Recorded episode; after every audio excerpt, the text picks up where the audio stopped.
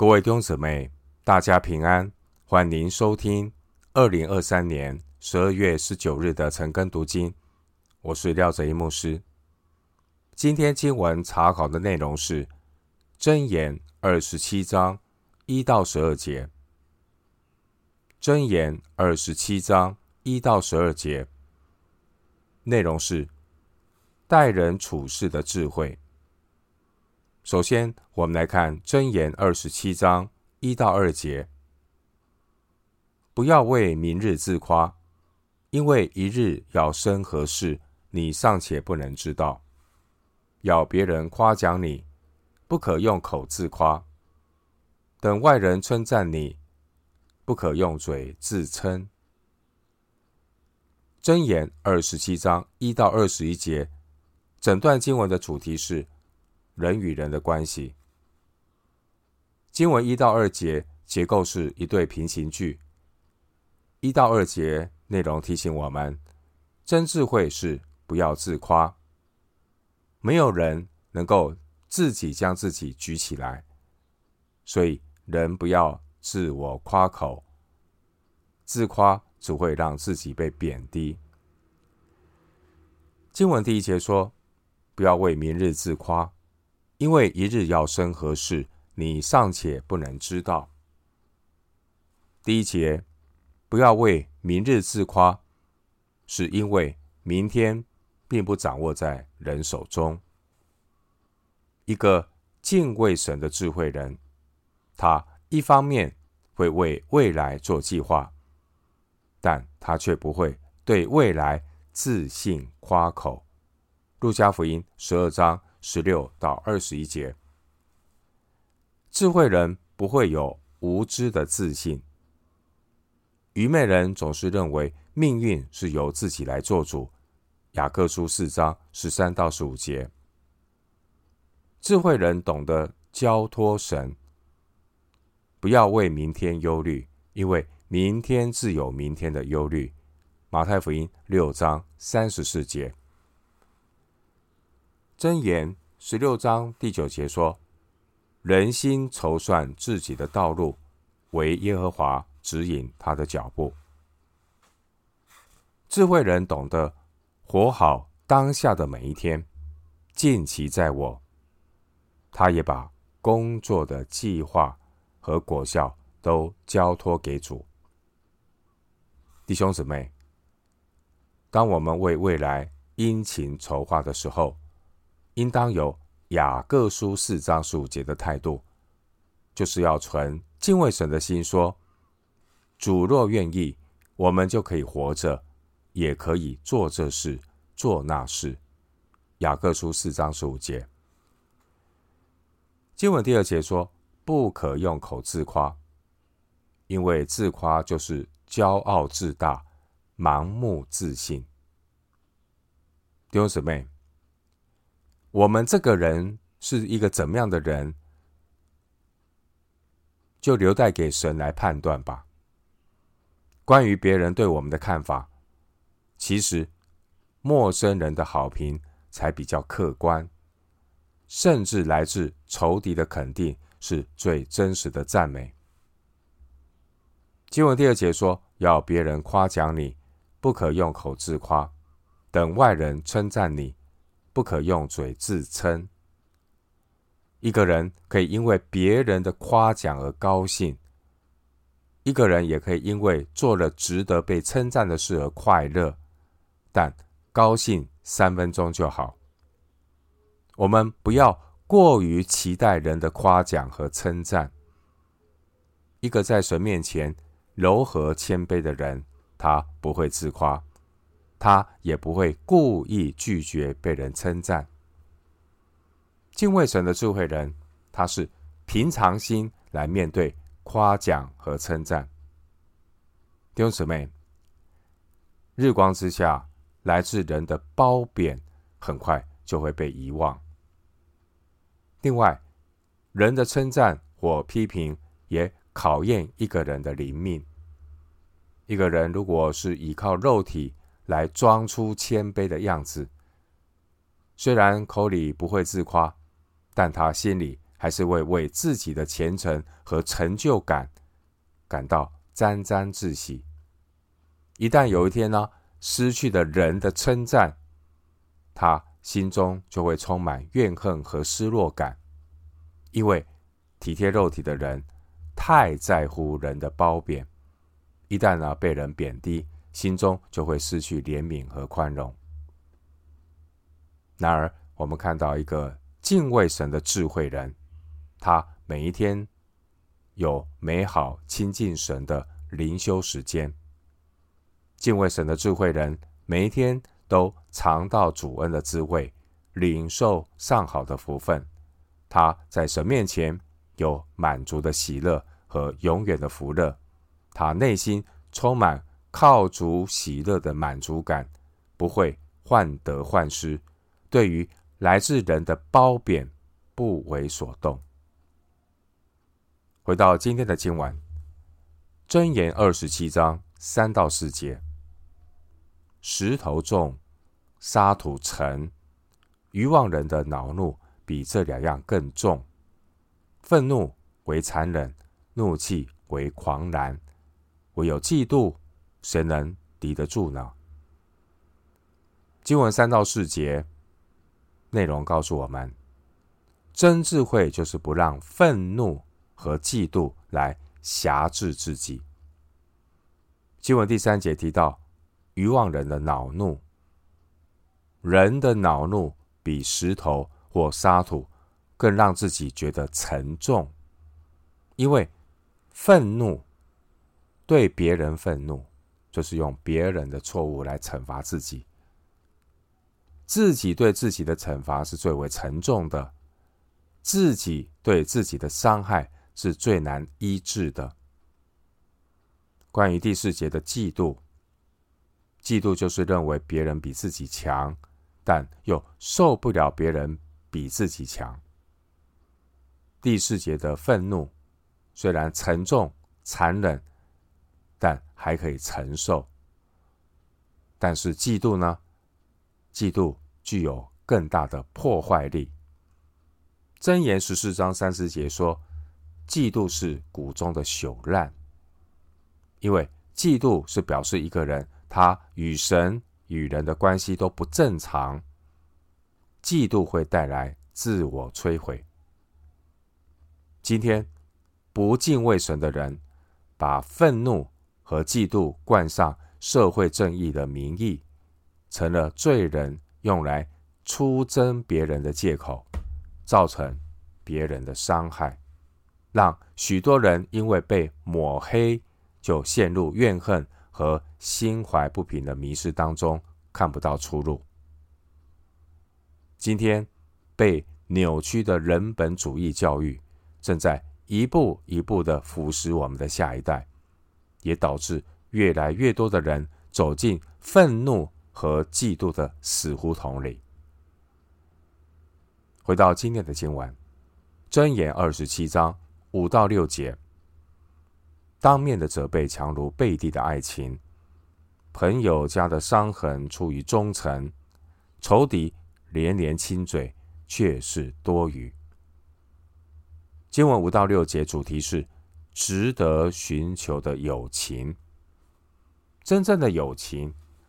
不但有出于爱心的支持、鼓励和赦免，真正的友情也应当有当面的责备。第五节，也就是要爱心说诚实话来纠正朋友的错误。除非一个人有聆听朋友责备的雅量，朋友才会给你提出指正。一个敬畏神的智慧人，他知道人。难免会有盲点，人难免有不完全的地方，因此，智慧人乐于接受别人给他的指教和提醒，能够虚心接受别人指正的人，他才能够得到爱心说诚实话的良朋益友。反观那些爱面子的人，他们只能够得到第五节这种背地爱情的人。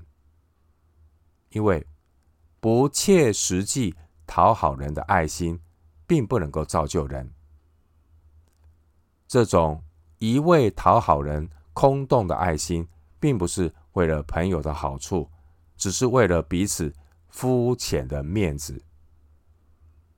经文第六节提到朋友家的伤痕，这是指令人难受，但却坦率的责备。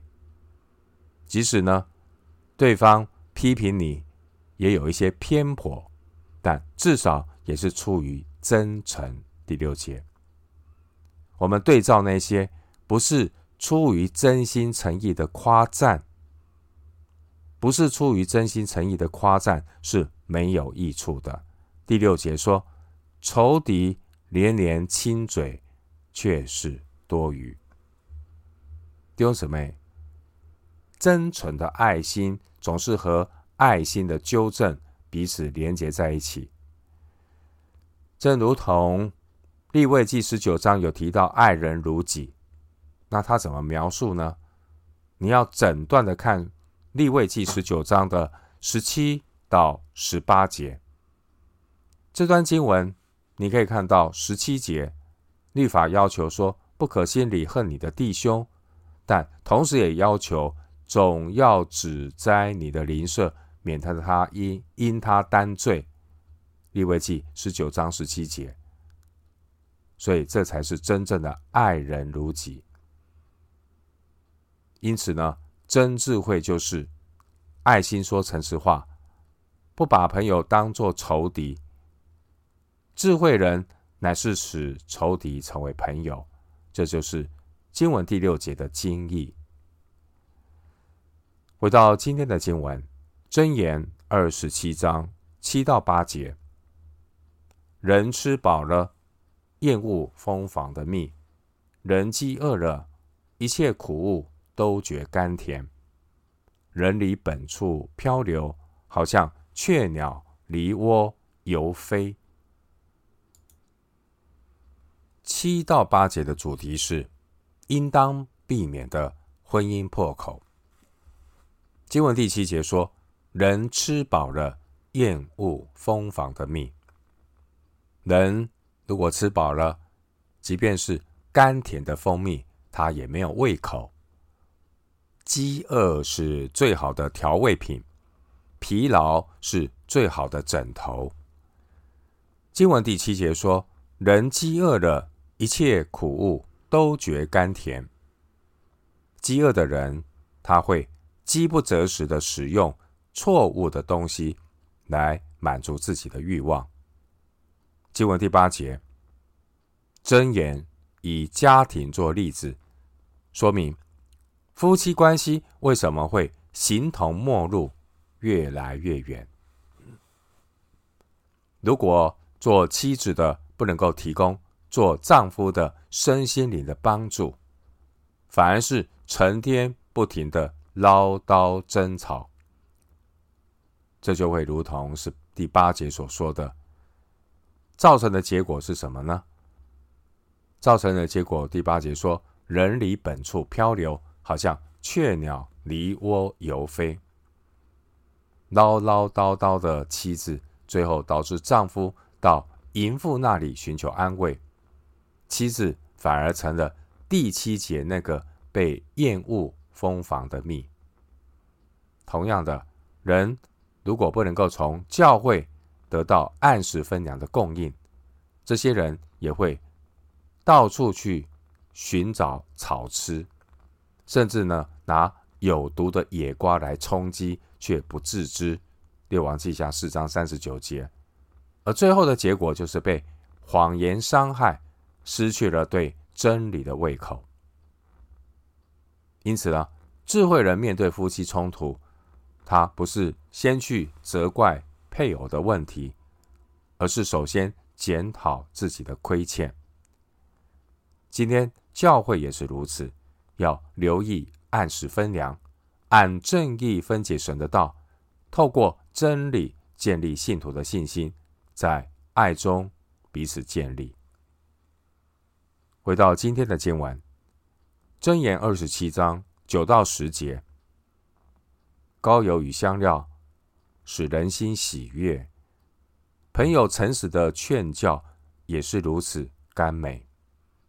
你的朋友和父亲的朋友，你都不可离弃。你遭难的日子，不要上弟兄的家去。相近的邻舍，强如远方的弟兄。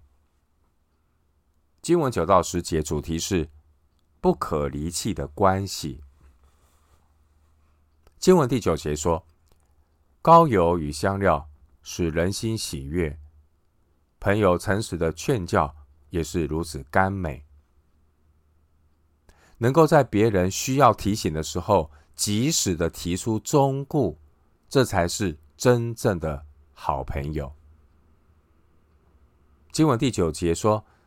朋友诚实的劝教，朋友诚实的劝教与仇敌的辱骂不同。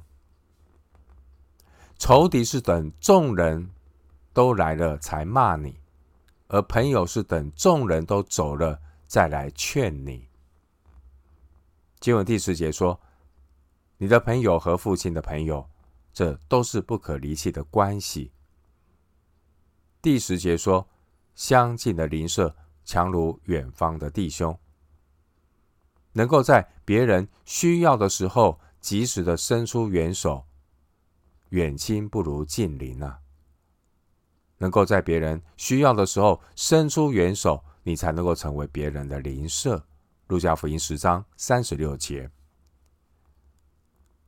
教会中肢体彼此切实相爱，世人就能够认出我们是基督耶稣的门徒。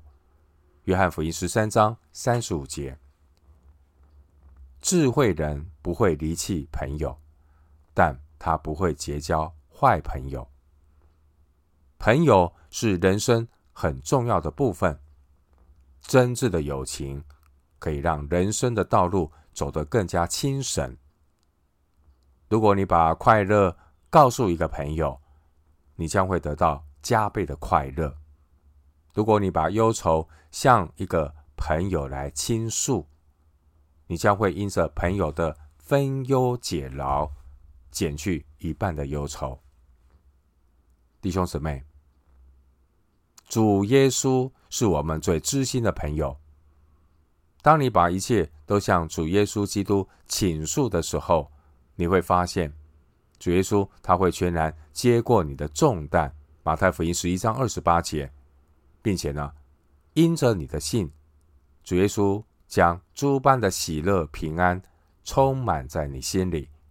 罗马书十五章十三节。回到今天的经文，箴言二十七章十一到十二节。我儿，你要做智慧人，好叫我的心欢喜，使我可以回答那讥笑我的人。通达人见祸藏躲，愚蒙人前往受害。经文十一到十二节主题是明智的寻求和躲避。弟兄姊妹，人生就是一个不断做选择的过程，也是一个寻求和躲避的过程。经文十一节勉励我们，智慧人。要有属灵的判断力，懂得哪些关系值得寻求，哪些关系应当要躲避。智慧就是做出明智选择的能力。十二节说：“通达人见或藏躲，愚蒙人前往受害。”十二节的“见”和“祸”，看见的“见”，祸患的“祸”。原文是谐音，意思是辨别邪恶。弟兄姊妹，所有的邪恶都有一个共同点，就是非常的吸引肉体。因此，真智慧是把自己肉体的反应作为重要判断的指标，来自我提醒。凡是让自己的肉体感觉陷在其中，被辖制，影响了我们和神的关系，我们都要有所警觉，要提醒自己要分辨，如同十二节所说的，要见或藏躲，不要前往受害，不要越陷越深。哥林多前书六章十二节说：“凡事我都可行，但不都有益处；凡事我都可行，但无论哪一件，我总不受他的辖制。”哥林多前书六章十二节。我们今天经文查考就进行到这里。愿主的恩惠平安与你同在。